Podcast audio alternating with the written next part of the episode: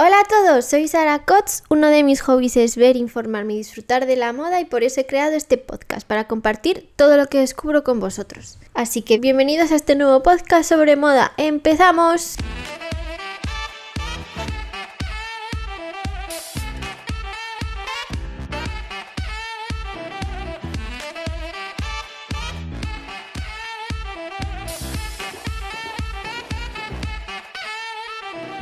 Hoy os traigo un tema que me ha encantado y es sobre vestidos únicos y originales. Aquí recopilo solo unos pocos porque tengo muchísimos más de los que me gustaría hablaros, que me gustan, pero estos me han hecho muchísima gracia. Así que empezamos. El primer vestido del que os quiero hablar me hace especial ilusión. Lo vi hace tiempo en un vídeo en Instagram y se lo mandé a una de mis hermanas porque me hizo muchísima gracia. En el vídeo había dos chicas y llevaban unos vestidos que según se movían de arriba abajo rebotaban. Rebotaban como si fuesen un muelle.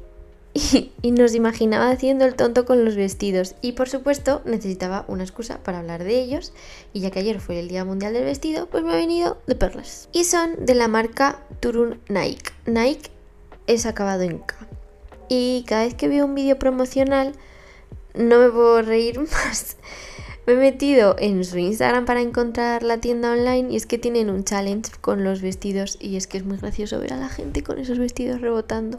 También me he metido en la tienda online para ver el precio y he visto que también tienen camisetas, que no sé si votarán porque parecen de ese tejido y les he preguntado, pero es que aún no me han contestado. También hay faldas y pantalones, pero no es del mismo tejido de los que rebotan. Además, el precio de los vestidos tampoco es muy caro de los que votan, bueno, de todos en general.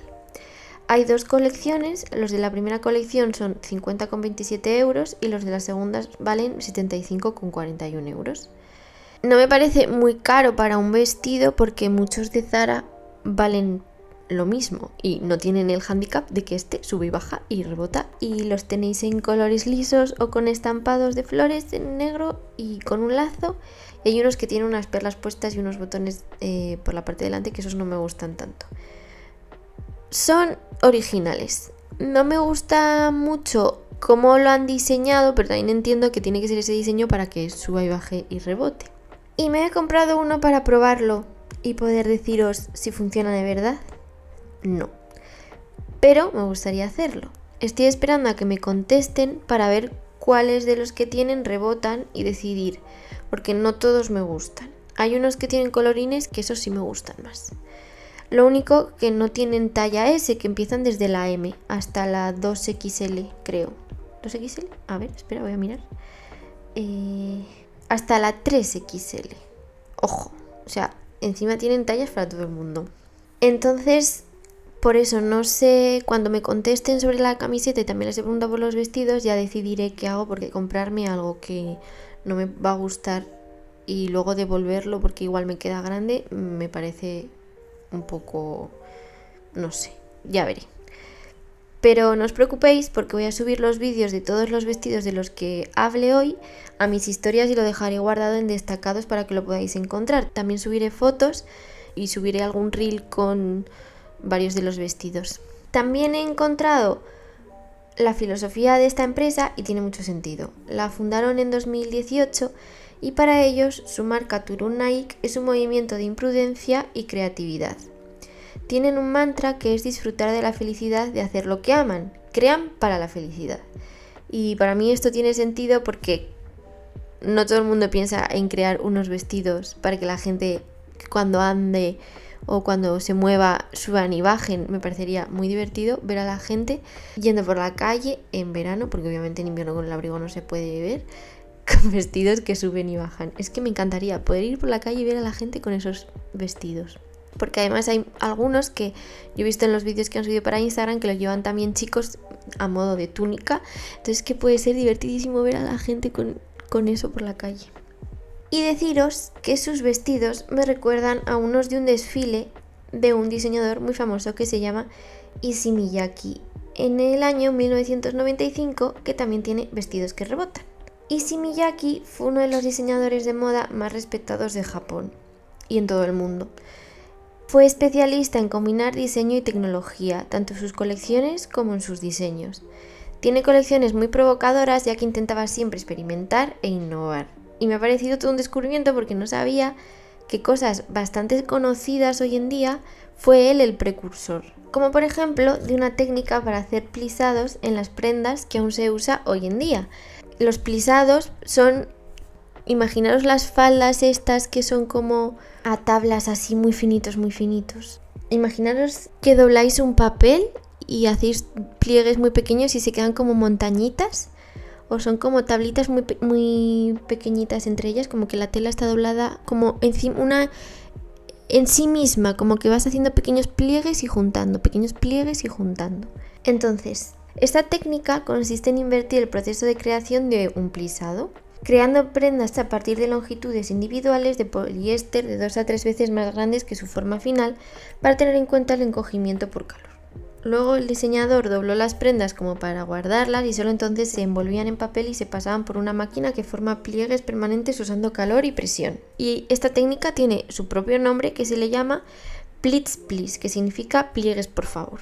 Así que, viendo que tiene muchas técnicas y muchas prendas, yo sé por lo que he visto y por lo que tengo programado que en algún otro podcast os hablaré de algunas de sus técnicas o prendas porque tiene cosas muy curiosas y muy interesantes.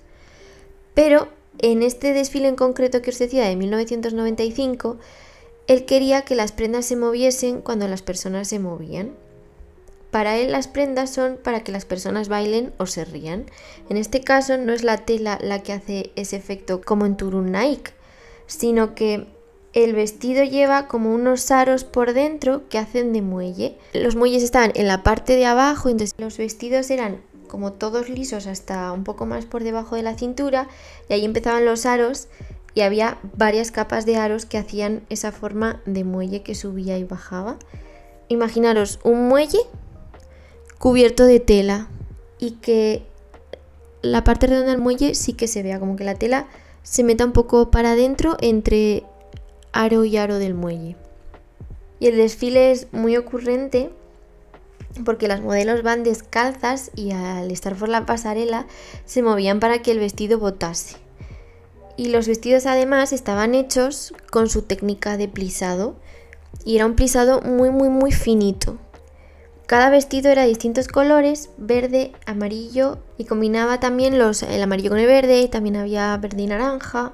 Quizás tras ver este desfile, Turu Nike se ha podido inspirar en estos vestidos porque he visto que algunas de sus prendas de vestidos y de pantalones, faldas, tienen plisados, entonces me recuerda un montón a este tipo de colecciones. Entonces yo creo que es una marca que ha cogido, o sea, para mí me da la sensación de que ha cogido inspiración en Miyake.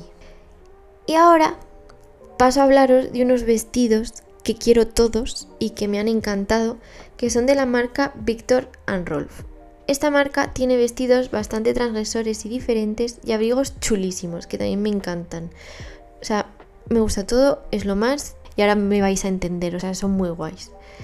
Victor and Rolf es una casa fundada en 1993, mi año, que ya es buena señal, y son dos amigos holandeses que se conocieron en la escuela de diseño de Amberes han juntado el arte con la moda convirtiéndose en referencia para entender la estética de comienzos del siglo XXI.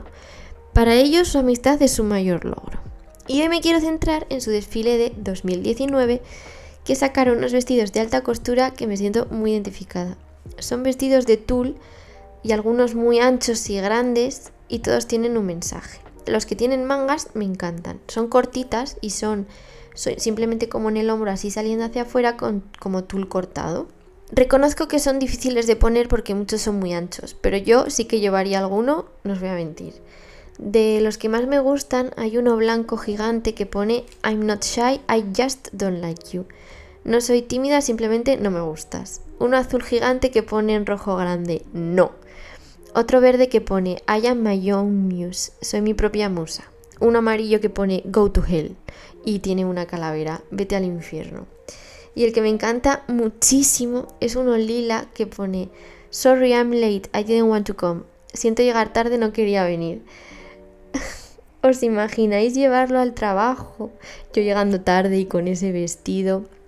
Lo que me recuerda que en el instituto una vez en clase una chica llegó tarde y era un profesor bastante durillo. Llevaba una sudadera de una marca que yo creo que algunos la recordaréis que se llama Cállate la boca. Y lo ponía ahí en grande, Cállate la boca.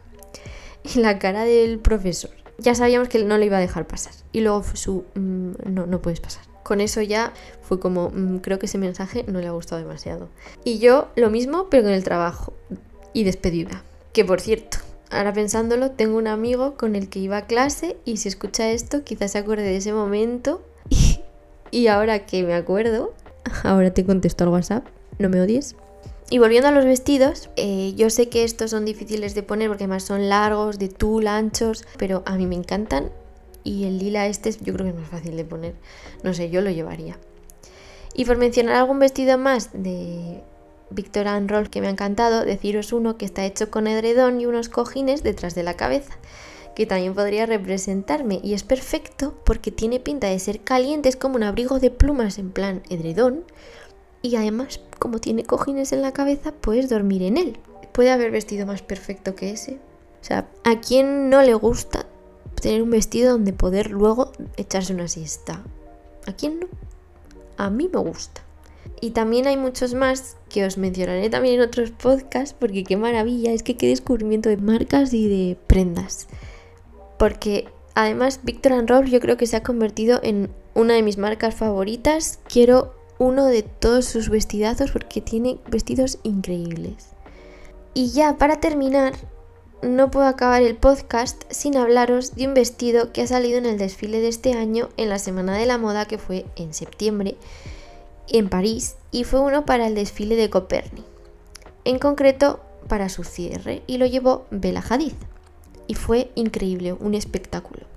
Por lo que he visto, en 48 horas de su publicación en redes tuvo un impacto y valor mediático de 26,51 millones de euros, de los cuales 21 fueron de medios de comunicación, que es que es muchísimo alcance y más para un desfile de moda. Y deciros, para que os hagáis una idea, que el valor mediático es un método que se utiliza para calcular cómo importante es el contenido vinculado a tu marca, a través de esfuerzos de marketing o de post o de cómo se ha publicado en internet, cómo eso se ha movido en las redes y entre personas. Y 26 millones es muchísimas personas. Y es que lo merece porque a mí me pareció muy impresionante la performance que hicieron. Primero deciros, antes de hablaros de cómo fue esa performance, deciros que la marca Coperni es una casa francesa de dos diseñadores y amigos, Sebastián Meyer y Arnaud Vaillant. Su enfoque de la moda es apostar por la calidad e investigar con los diseños, los tejidos y la tecnología para conseguir prendas modernistas, divertidas y buscar nuevas formas sensuales y femeninas en un estilo parisino. En este caso, de este desfile han querido unir moda y tecnología y me encanta porque ya es hora de ir mezclando sectores para crear cosas novedosas. Para esta situación, la tecnología que utilizaron consiste en fibras cortas unidas con polímeros y biopolímeros y disolventes amigables con la capa de ozono que transforman el tejido en forma líquida y luego eso se evapora y solidifica cuando toca la piel, creando una capa de tela no tejida. Entonces, antes de contaros en qué consistió la performance, deciros que este tipo de spray de práctica no ha sido el único ni primer desfile que ha utilizado esta técnica. También se utilizó en la Semana de la Moda de Moscú de 2011.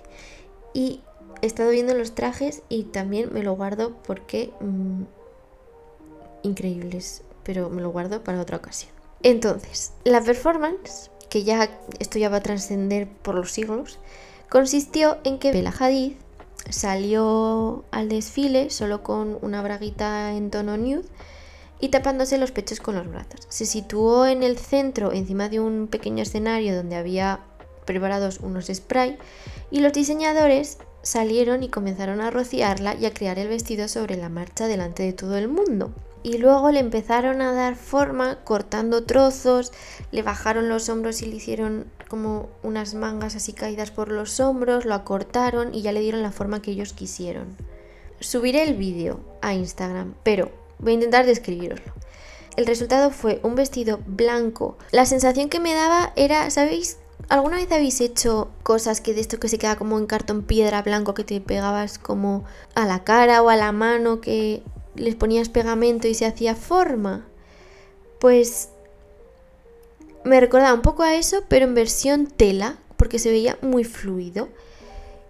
Y sí que es verdad que yo vi un vídeo de Bella Hadid y no recuerdo si es que el vestido se deshizo o lo tuve que romper para quitárselo. Imagino que lo tuvo que romper porque no es fácil eso de quitar y yo creo que le debió de dar muchísima pena quitarse un vestido tan icónico y que, claro, al estar pegado a tu piel yo entiendo que lo tuvo que deshacer y romper. Y yo ya sé que fue una performance o un espectáculo y no fue un vestido al uso para la venta. Pero me fascina pensar que al salir de casa empezar a... Cada persona en su casa empezar a rociarse y salir con un vestido o una prenda nueva cada día, porque en el desfile también salió como un top, pero eso lo hicieron interior, no sé yo cómo lo hicieron. Es cierto que sería poco práctico, porque se iría o deshaciendo o al final es algo pegado y en cuanto te rozas imagino que eso no es muy fácil y práctico. Pero bueno, siempre puedes llevar un spray en el bolso y te vas rociando y vas creando una prenda nueva según vas andando. O según estás en un sitio en plan, ay, pues ahora me apetece este escote, ahora este otro. Es poco práctico, lo reconozco, pero me encanta la idea. ¿Cómo lo veis? Yo reconozco que es arriesgado, pero original. Y para una fiesta valdría perfectamente este o cualquiera de los vestidos que os he hablado. A mí me han encantado todos, pero decidme qué os ha parecido, si os veis con alguno, o os vais a arriesgar a poneros alguno como el que rebota o si os rociaríais en spray. Y hasta aquí el capítulo de hoy. Recordaros que subiré los vídeos a Instagram y subo también el audio a YouTube aparte de en las plataformas de podcast. Gracias por escucharme. Hasta la semana que viene. Adiós.